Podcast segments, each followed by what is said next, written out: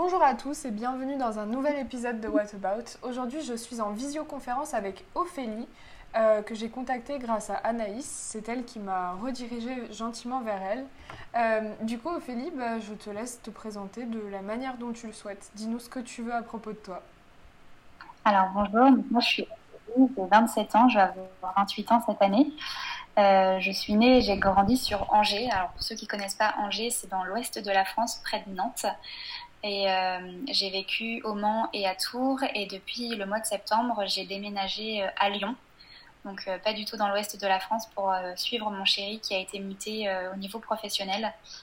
Donc du coup on habite à Lyon. Donc c'est une ville qu'on connaît pas du tout et que l'on apprend à découvrir vraiment petit à petit depuis le mois de septembre.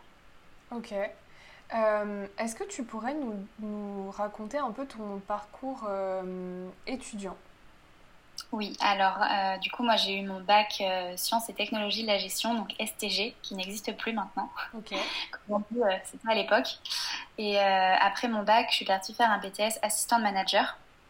c'était pas vraiment les études que je voulais. À la base, je voulais plutôt m'orienter vers la communication, mais en fait, moi j'ai un peu écouté ce que les, les gens m'ont dit.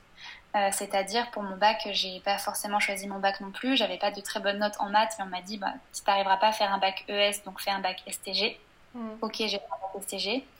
En STG, on te dit euh, faut que tu fasses un BTS parce que tu fais des études courtes et tu feras des études courtes. Donc ok, je me suis orientée vers un BTS. Et euh, je voulais plutôt faire quelque chose en lien avec les langues étrangères parce que j'adore ça. Et euh, donc, du coup, j'avais plusieurs options. La communication en premier. Euh, finalement, on m'a dit non, c'est trop bouché, euh, va pas en communication. Quand je dis ça, c'était il y a vraiment. ça doit faire. J'ai eu mon bac en 2010, donc voilà, ça fait 10 ans. Donc la communication, c'était pas comme, comme aujourd'hui. donc après, j'ai voulu faire un BTS dans le tourisme, sauf que c'était à Nantes. Et là, c'était plutôt ma maman qui m'a dit non, tu n'iras pas à Nantes, t'es pas encore mature pour avoir ton propre appartement, donc choisis tes études sur Angers. Mhm. Forcément, c'est un petit peu plus limité. Donc, j'ai fait un BTS assistant manager où euh, j'avais la possibilité de partir deux mois euh, à l'étranger. Donc, c'est pour ça que j'ai pris ce BTS et je suis partie en Angleterre pendant euh, cette première année d'études pendant deux mois. Après, j'ai eu mon BTS et j'ai fait une licence dans les ressources humaines. là, pareil, j'avais postulé sur Paris où c'était un double cursus en France et à l'étranger. Donc, il y avait le choix entre l'Espagne, l'Angleterre et la Suède. Sauf que là, j'ai euh, septième sur liste d'attente et euh, à Tours, j'avais postulé pour la même licence mais 100% euh, français en gros. Et là, j'étais prise directement. Et financièrement, Paris et Tours, c'était pas du tout le même budget pour mes mhm. parents.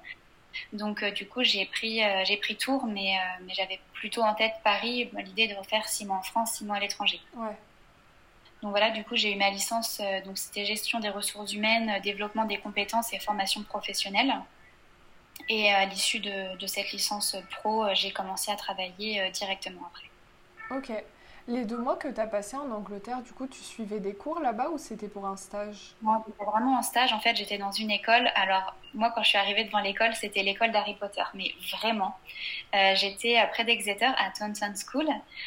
j'étais dans le département des langues étrangères. Donc, ma tutrice était française. C'était mhm. une prof de français en Angleterre. Donc déjà, ça facilitait un petit peu mon intégration parce que bah, du coup, elle a pu m'accueillir en français. Euh, donc euh, déjà, c'était plus rassurant. Il y avait d'autres profs aussi euh, dans, le, dans le département des langues étrangères qui étaient français. Et en fait, je m'occupais un petit peu de l'aider pour ses cours, de créer des projets. J'ai pu notamment assister à, certains cours, à animer certains cours et les élèves étaient fascinés, enfin ils étaient hyper attentifs, donc c'était vraiment très agréable. Puis je parlais en français aussi parce qu'ils étaient dans un cours de français. Ouais. Euh, moi, j'avais plus euh, comme idée de leur faire découvrir un petit peu les pays de la Loire. Donc, il fallait qu'ils choisissent une ville et ils ont tous choisi Le Mans parce qu'ils connaissaient que Le Mans avec les 24 heures du Mans. C'était la seule ville qu'ils connaissaient parce que Angers, Nantes, euh, ils connaissaient pas du tout. Et du coup, voilà, je suis restée deux mois. J'étais dans une famille qui m'a accueillie. en fait, c'était comme un bed and breakfast, sauf que c'était vraiment là plus. J'avais l'impression d'être un peu la fille des, des gens parce qu'en fait, ils avaient trois enfants qui vivaient plus chez eux. Et en fait, ils m'ont super bien accueilli et j'ai passé euh, deux mois vraiment euh, exceptionnels là-bas parce que euh, ils ont fait tout pour que je me sente bien. Les week-ends, ils m'emmenaient vraiment un peu partout. On a été au bord de la mer. j'ai même une semaine de vacances où j'ai pu partir à Londres. Enfin voilà, c'était vraiment, vraiment Ouais, ouais. Et du coup, les, les élèves que tu côtoyais et à qui tu enseignais un peu le français, c'était des élèves de quelle année? C'était en université?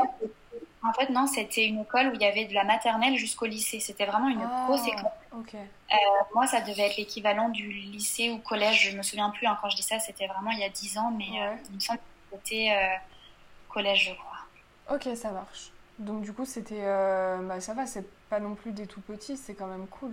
Non, c'est pour ça, ils étaient hyper curieux, ils posaient plein de questions, alors que je sais que nous, euh, quand on fait des cours en France, on n'est pas forcément euh, Mm. hyper attentif et puis même à vouloir participer, alors que là, ils participaient bien et c'était, enfin, c'était agréable parce que moi, je suis pas hyper à l'aise devant un public, donc Ouais. euh, du coup, euh, c'était bien quoi.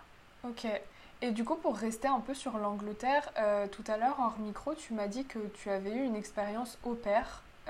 Oui. Et ça, ça m'intéresse énormément. Donc, est-ce que tu pourrais nous en dire un peu plus? Comment, comment ça s'est passé, comment tu t'es décidé pour euh, te lancer dans cette aventure et euh, quelles sont les démarches en fait?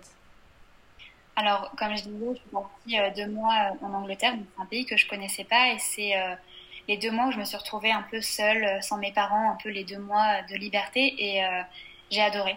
J'ai adoré l'Angleterre, et, et du coup, j'ai toujours voulu faire au pair, mais voilà, j'ai eu ma licence, j'ai mon BTS, ma licence, j'ai commencé à travailler, euh, après j'étais au Mans, après j'ai redéménagé à Tours, et euh, au niveau de mon travail, j'ai eu une opportunité professionnelle qui était intéressante, mais euh, on m'a mis sur un poste de responsable et après il fallait que je retourne sur un ancien poste qui me plaisait pas spécialement. Mhm. Donc j'avais le choix entre refuser ce nouveau contrat et euh, faire autre chose. Et je suis arrivée à un moment de ma vie où il se passait des choses au niveau familial qui étaient très compliquées, euh, où j'ai senti le besoin de partir. Du coup, je me suis dit, bah, je vais partir en tant que fille au pair. Alors, au début, je voulais pas spécialement repartir en Angleterre parce que je connaissais Londres. J'y vais tous les ans, du coup, depuis, euh, depuis mon stage. Et euh, je voulais plutôt partir en Australie. Ok, rien à voir. Rien à voir. Euh, donc, en fait, moi, je voulais pas spécialement débourser d'argent non plus parce qu'en fait, on peut s'inscrire via des sites qui sont payants. Euh, sauf que moi, en fait, c'était un projet, mais je savais pas si vraiment je voulais le concrétiser ou pas. Donc, en fait, je me suis simplement inscrite sur le site de Au Pair World. C'est un site qui est gratuit. On fait un, un profil, donc euh, nom, prénom, nos motivations, ce que l'on recherche. Et vraiment, c'est gratuit. Et après, on est en relation avec des familles. Donc nous, on peut contacter des familles ou à l'inverse, des familles peuvent nous rencontrer. Et euh, du coup, moi, j'ai été contactée donc, par des familles euh, en Australie parce qu'au début, c'était mon premier choix. Euh, sauf qu'en fait, j'ai pas trouvé de famille avec qui ça matchait bien parce que bah, l'Australie, si on part, on part. Enfin voilà, c'est loin. Donc Ouais, du coup, il faut vraiment me sente vraiment bien. Et la seule famille avec qui euh, voilà, les discussions avaient été un peu plus loin, l'enfant était autiste. Et euh, moi, du coup, je me sentais pas prête à m'occuper tous les jours d'un enfant qui était atteint de ce trouble-là. Je, je me sentais pas les épaules pour.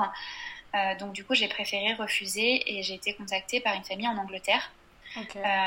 Là, ils m'ont dit bon bah voilà, on a deux petites filles parce que moi, pareil, je voulais pas m'occuper de nourrissons parce que j'avais trop peur. Enfin voilà, je voulais des enfants avec qui je pouvais avoir une, de l'interaction.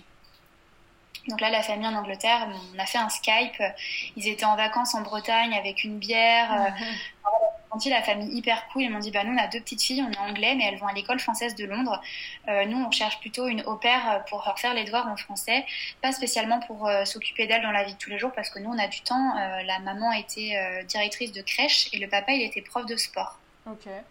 Voilà, c'est- ils n'avaient pas des métiers euh, très prenants, ils avaient du temps, mais ils m'ont dit non, on veut quelqu'un qui parle français, euh, surtout que la petite, elle rentre en CP, donc il faut quelqu'un qui l'aide vraiment pour la lecture, pour la prononciation. Donc en fait, ça s'est fait comme ça, et, euh, et alors qu'au début, j'étais partie pour l'Australie, j'ai même pensé aussi aux États-Unis, mais sauf que du coup, le visa, il est, il est plus compliqué. Ouais, Alors qu'en Angleterre, il n'y a rien besoin de faire. J'ai fait un Skype avec la famille, et puis bah, deux semaines après, j'étais en Angleterre quoi, pour un an. Ok. Et t'es resté un an là-bas du coup? Une année scolaire, ouais. Je suis arrivée en septembre, et je suis repartie au mois de juin. Ok. Et du coup, tu m'as dit que t'as suivi aussi des cours là-bas? Oui, alors en fait au début je voulais pas spécialement suivre de cours, je voulais vraiment profiter de mon expérience euh, en Angleterre, sauf que bah, comme je disais, je suis tombée dans une famille où euh, les petites filles allaient euh, à l'école française de Londres, donc la plupart des au pairs que je fréquentais étaient français, même les, les familles qui étaient là-bas, c'était beaucoup d'expats qui étaient français, qui mettaient leurs enfants français à l'école, Ouais. Euh, donc du coup en fait je me suis retrouvée qu'avec des français. Et je me suis dit, euh, donc ça c'était de septembre à décembre, j'ai pas pris de cours et euh, arrivé en décembre, je suis rentrée pour les fêtes euh, à Noël et je me suis dit, mais en fait j'ai pas du tout progressé et si je reste là-bas, je vais pas progresser en anglais. En fait le but c'était quand même de progresser en anglais, même si j'adore l'anglais, mais vraiment je voulais, je voulais apprendre l'anglais vraiment de manière plus approfondie. Donc j'ai décidé de prendre des cours euh, pour passer euh, un examen qui s'appelle le Cambridge Exam. Donc c'est l'équivalent du TOEIC en français. Mm pas reconnu en France, je le savais, mais euh, du coup je voulais quand même passer cet examen-là. Donc je me suis inscrite à des cours pour passer cet examen-là. Donc j'avais 6 heures de cours par semaine, le mardi matin et le jeudi matin. Et j'ai fait ça de janvier à juin et j'ai passé mon examen fin juin. Ok. Et donc c'est toi qui t'es trouvé la formation toute seule ou euh, enfin c'était un truc en ligne ou t'allais vraiment euh, à l'établissement Moi ouais, j'avais une école où euh, en fait il y avait un département spécial pour les personnes qui étaient étrangères. Donc dans ma classe il y avait des Espagnols, il y avait une Polonaise, il y avait une Allemande, il y avait deux Françaises aussi. Donc on n'était pas beaucoup, on devait être une dizaine, mais on avait euh, tous des nationalités différentes, donc c'était vraiment hyper intéressant et, euh, et, on venait tous en fait, on était pratiquement tous au pair euh, et on voulait tous passer l'examen en fait. C'était vraiment des cours de préparation à l'examen parce qu'il y avait des cours pour les étrangers pour apprendre l'anglais. Mhm. Donc au début, je me suis inscrite, j'ai passé des tests pour savoir quel niveau j'étais. Mhm. En fonction de mon niveau, ils te mettent dans des classes. Euh, et, moi, du coup, j'ai bien précisé que je voulais passer l'examen. Donc, en fait, mes cours étaient vraiment focus sur l'examen. C'est-à-dire qu'on faisait les exercices de l'examen tout le temps, tout le temps, tout le temps, tout le temps. Ok. Et du coup, est-ce que tu as gardé contact avec, euh, avec ces personnes de différentes nationalités que tu as rencontrées ou pas vraiment? Alors, euh, il y a une fille qui est polonaise, oui, je l'ai toujours sur Facebook, donc j'ai vu qu'elle était devenue maman, elle est restée en Angleterre. C'est assez drôle. Euh, et après, euh, les autres personnes, non, c'était euh, plutôt avec les Françaises que j'étais. Enfin, je suis restée entre Français en tant que.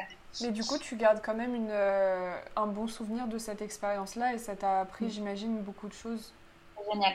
Je, toutes les personnes qui me disent j'hésite, je leur dis mais non, faut pas hésiter. Moi, je, je suis partie, j'étais quand même en couple avec mon chéri euh, pendant un an. Voilà, je, lui ai dit je, je pars, il m'en a pas voulu, il m'a dit fais-le et je pense que ça nous a fait du bien à tous les deux. Et en fait, on ressort grandi de cette expérience parce que moi, j'avais donc j'avais mon appartement, hein, je vivais avec mon chéri, on avait notre appart, on avait nos chats, et je suis partie en fait vivre dans une autre famille. Et c'est vrai que bah, du coup, on prend beaucoup sur soi parce qu'avant, moi, j'avais l'habitude bah, d'être chez moi. Là, j'étais plus chez moi.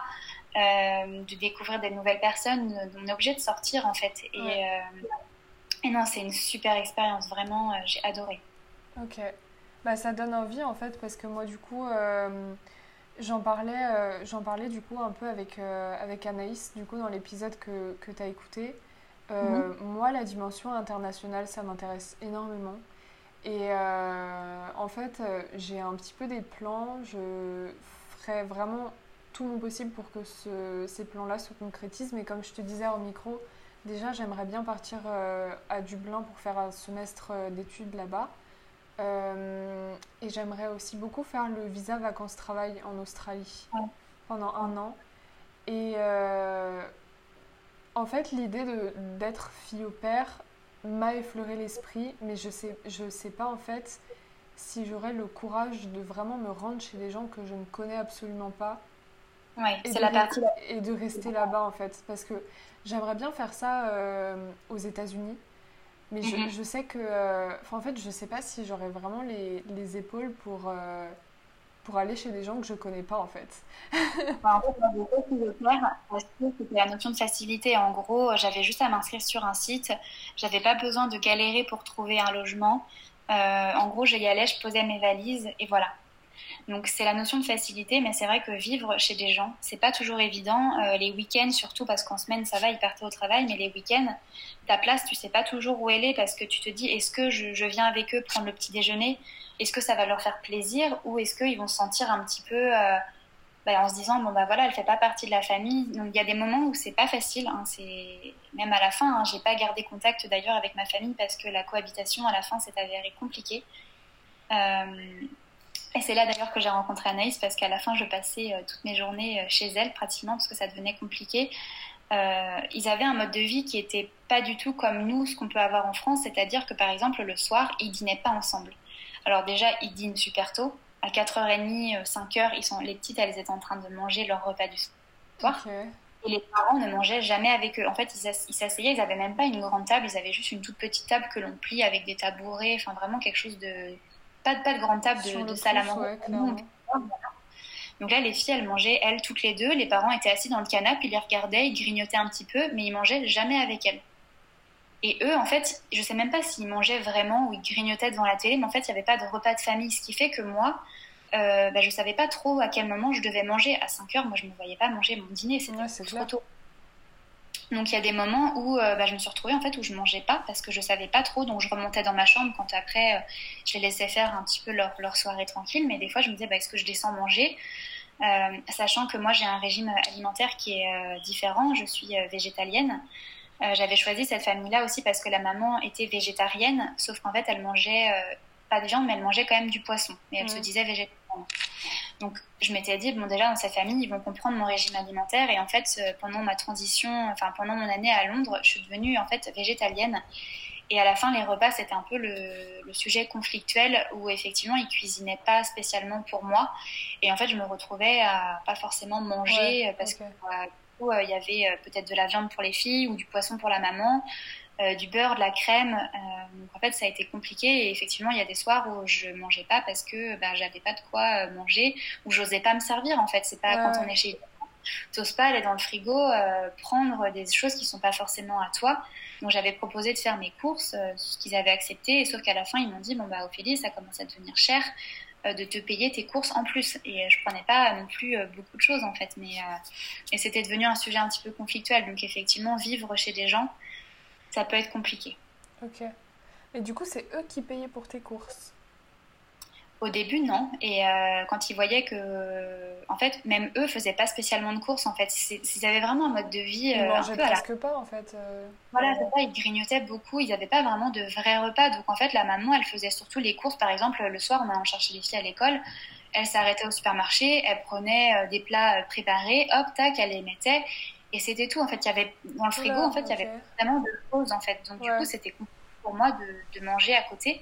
Il faisait un peu des courses euh, le jour pour le jour, donc forcément, il n'y avait, pas, avait pas trop de stock. Donc moi, je m'étais proposé en disant, bah j'ai le temps, je peux faire les courses pour les filles. Euh, j'avais pas de voiture en plus, donc j'étais piéton, donc avec les gros sacs et tout. Donc ils ont accepté ça euh, plusieurs fois. Puis à la fin, ils, ils, ont dit non non, ça revient à cher parce que forcément, je prenais des choses aussi pour moi quand je faisais les courses et ils ont voulu arrêter cette solution-là. Donc, euh, ouais, à la fin, ça devenait un petit. Il était temps que je rentre. Ok, d'accord.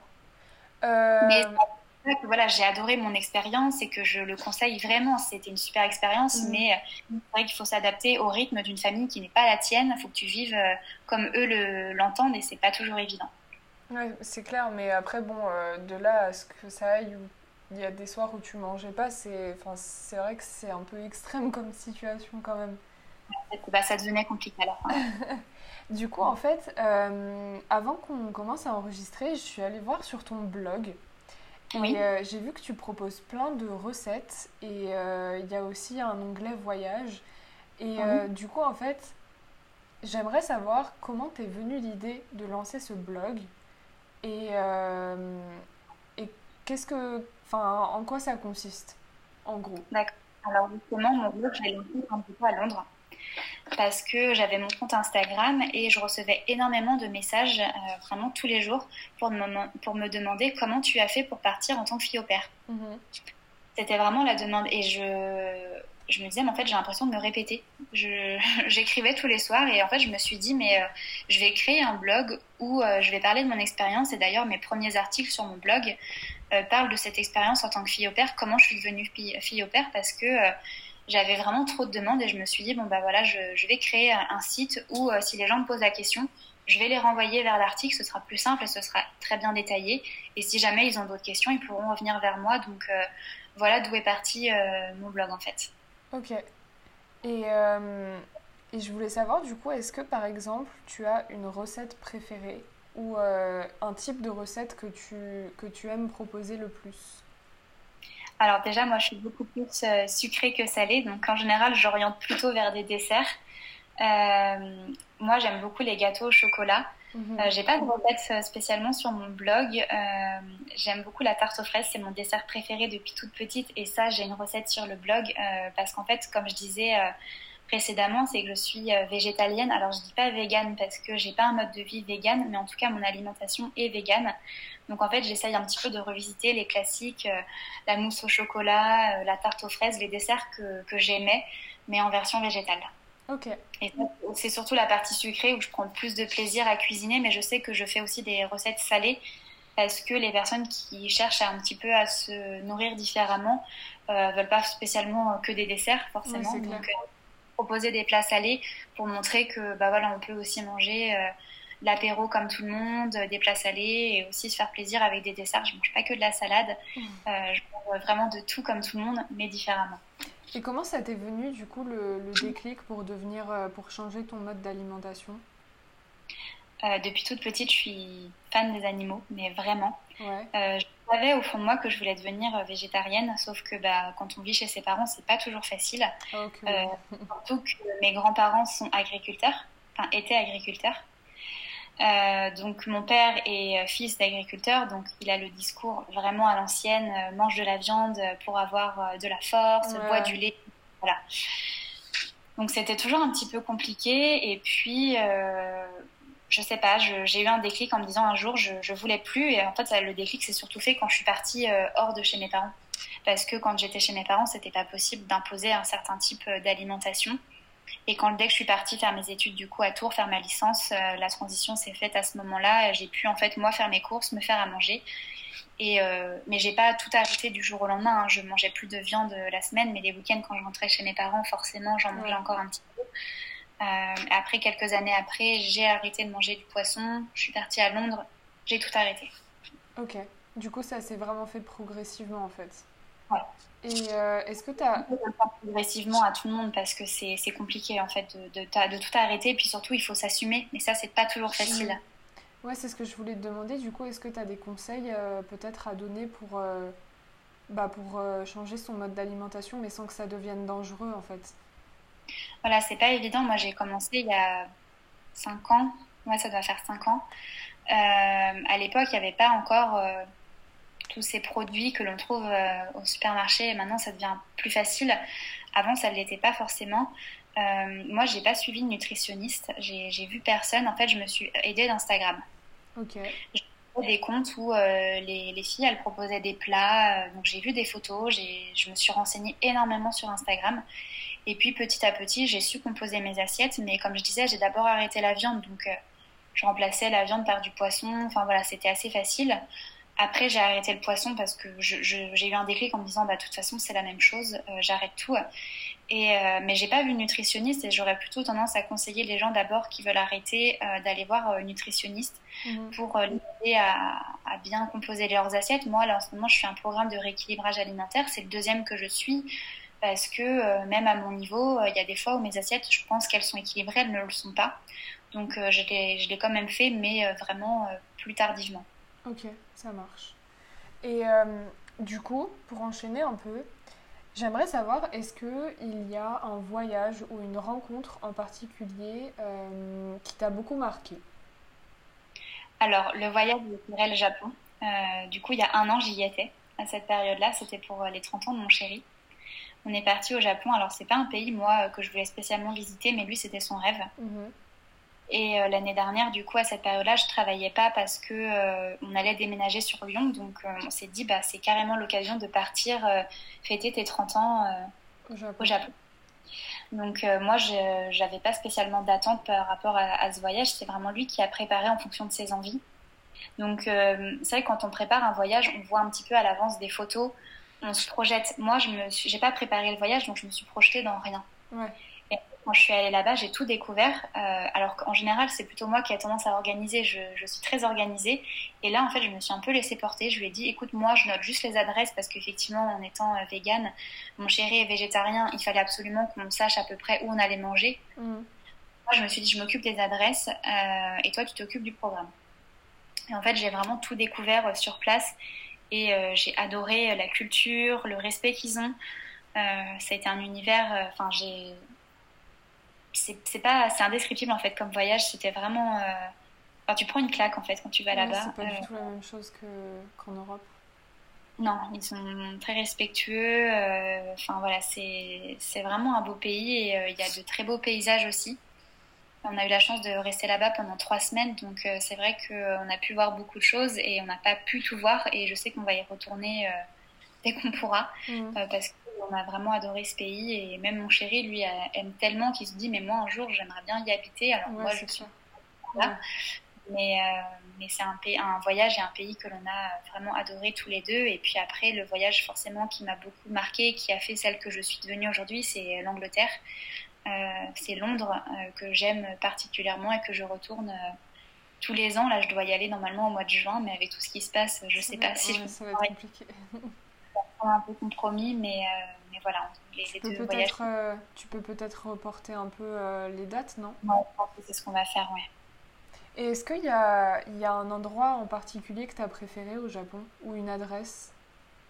Oui, j'ai adoré l'île de Miyajima. Alors, c'est dans le sud du Japon, c'est près d'Hiroshima. Euh, nous, on est parti de Tokyo, on est descendu à Kyoto, on a fait Miyajima, Hiroshima et après on est remonté à Osaka. Euh, et Miyajima, en fait, c'est une île près d'Hiroshima qui est euh, hors du temps. Enfin, vraiment, on a passé une journée là-bas et en termes de paysage, c'était magique. Enfin, vraiment, c'était ma journée préférée. Et si vous allez au Japon, c'est vraiment l'endroit que moi, je recommande. j'ai adoré cet endroit. Ok, bah écoute, je note parce que j'ai pas mal d'amis qui sont passionnés par le Japon et qui ont eu la chance de faire un échange avec des Japonais l'année dernière. Parce qu'en fait, notre lycée est partenaire avec un lycée japonais. Du coup, euh, ils ont pu faire euh, un échange là-bas. Et en fait, c'est vrai que moi, j'ai jamais vraiment été spécialement attirée par les pays asiatiques. Mais en fait, à force d'écouter les discours de mes amis, je me dis, même si c'est pas même si ça m'attire pas autant que les États-Unis, par exemple, comme tu peux voir derrière moi la carte euh, des États-Unis, euh, en fait, je me dis que ça pourrait être quand même bien d'aller visiter le, Japon ou par exemple la Corée du Sud, euh, parce que c'est vraiment, enfin, c'est tellement pas la même chose. Ouais, c'est ça. Et je me dis que, enfin, il y a, y a, sûrement plein de choses à apprendre de, de ces personnes et de, de, la manière dont ils vivent en fait, parce que ça, ça a rien à voir avec l'Europe et avec avec les pays occidentaux. Du coup, ça doit vraiment être, euh, une, enfin ouais, comme tu dis, une vraie claque de d'aller passer quelques jours là-bas. Tu vois, les États-Unis, on a fait New York, j'ai adoré. Mais c'est vrai que quand tu vas là-bas, tu te sens pas dépaysé parce mm. qu'ils vivent dans le même univers que toi. Voilà, c'est très, Alors que le Japon, moi, c'est pareil. Les pays asiatiques, c'est pas forcément mon, grand délire. Je suis pas fan de manga. Euh, tout ce qui est, euh, voilà, tout ce qui est kawaii et tout, c'est pas du tout mon délire non plus. Mais c'était celui de mon chéri. Alors, il est pas fan non plus, mais il aime bien euh, mm. la culture japonaise. il fait du taekwondo. Voilà, il est, il est passionné par ça. Donc, je me suis dit, on y va, tu vois. C'était son rêve à lui, c'était ses 30 ans. donc, on y va. Et, et c'est vrai que, en fait, juste de découvrir une autre culture euh, hors de ce que l'on peut connaître comme les États-Unis ou les pays d'Europe où tu vas et tu découvres des paysages, mais au niveau culture, ça reste quand même assez similaire. Après, il y a les pays du Nord. Euh, moi, j'ai adoré aussi Amsterdam et Copenhague euh, parce que j'ai adoré, pareil, la manière dont ils vivent. Mm. Mais tu te sens pas totalement dépaysé quand tu vas là-bas. Alors, quand tu vas au Japon, en fait, je trouve que c'est hyper intéressant culturellement d'y aller et de, de, découvrir en fait comment d'autres personnes peuvent vivre différemment en fait. Hmm. Est-ce que tu as des, des, pays que tu aimerais euh, visiter prochainement, quand on aura le, droit de reprendre l'avion Oui, alors on aimerait bien partir en Thaïlande en début d'année prochaine, euh, parce que Maurice a fait son, un de ses stages de, de fin d'études à Bangkok et euh, il a adoré. Et il m'a toujours dit un jour on ira ensemble, donc on voudrait refaire Bangkok et les îles à côté. Mhm ça, ce serait, on avait comme projet de le faire en début d'année, sauf qu'en fait, on a déménagé à Lyon et on savait qu'on n'allait pas pouvoir euh, spécialement le faire. Donc, on a plutôt prévu de le faire l'année prochaine, mais avec tout ce qui se passe pour l'instant, bah, effectivement, on ne peut pas programmer grand-chose. Euh, après, il y a l'Australie que j'aimerais beaucoup faire. C'est un pays, bah, comme je disais, que j'ai voulu visiter euh, en tant que fille au père et qui m'attire énormément. Et après, j'aimerais beaucoup aller en Inde. Mm mais c'est, enfin, il y a tellement de pays en fait euh, dans lesquels j'ai envie d'aller. Voilà, des pays euh, en Amérique centrale aussi, ça doit être magnifique, mais euh, mais je pense que le prochain, ce sera soit on retourne au Japon ou soit la Thaïlande. Ok, ça marche. Bah écoute Ophélie, vu qu'on approche de la fin de l'épisode, je vais te poser mes trois dernières petites questions. Alors peut-être que tu es familière avec, du coup, vu que tu as écouté l'épisode avec Anaïs. du coup, ma première question, c'est quel est le meilleur conseil qu'on t'a un jour donné alors, euh, je pense qu'on m'a pas spécialement donné de conseils. Je me suis pas mal débrouillée euh, toute seule. Euh, mais le conseil que moi, par contre, je peux vous donner, c'est d'être vous-même. moi, je sais que depuis que je sais qui je suis, c'est-à-dire par rapport au fait que je ne mange plus d'animaux, que je ne consomme plus de chair animale, et eh ben, je sais vraiment qui je suis devenue. Et en fait, si vous avez quelque chose en tête, et eh ben, en fait, faites-le. Être vous-même, c'est ce qui est le plus important. Pas toujours évident parce que le regard des autres dans notre société pèse énormément. Mm. Euh, moi, je suis quelqu'un qui est assez discrète. Je suis pas forcément la personne qui va se mettre en avant, mais euh, de par cette différence que j'ai, bah forcément, euh, par moment, je suis, je suis exposée en me disant, bah non, là, je vais pas manger ça, ou excusez-moi, mais je mange pas ça.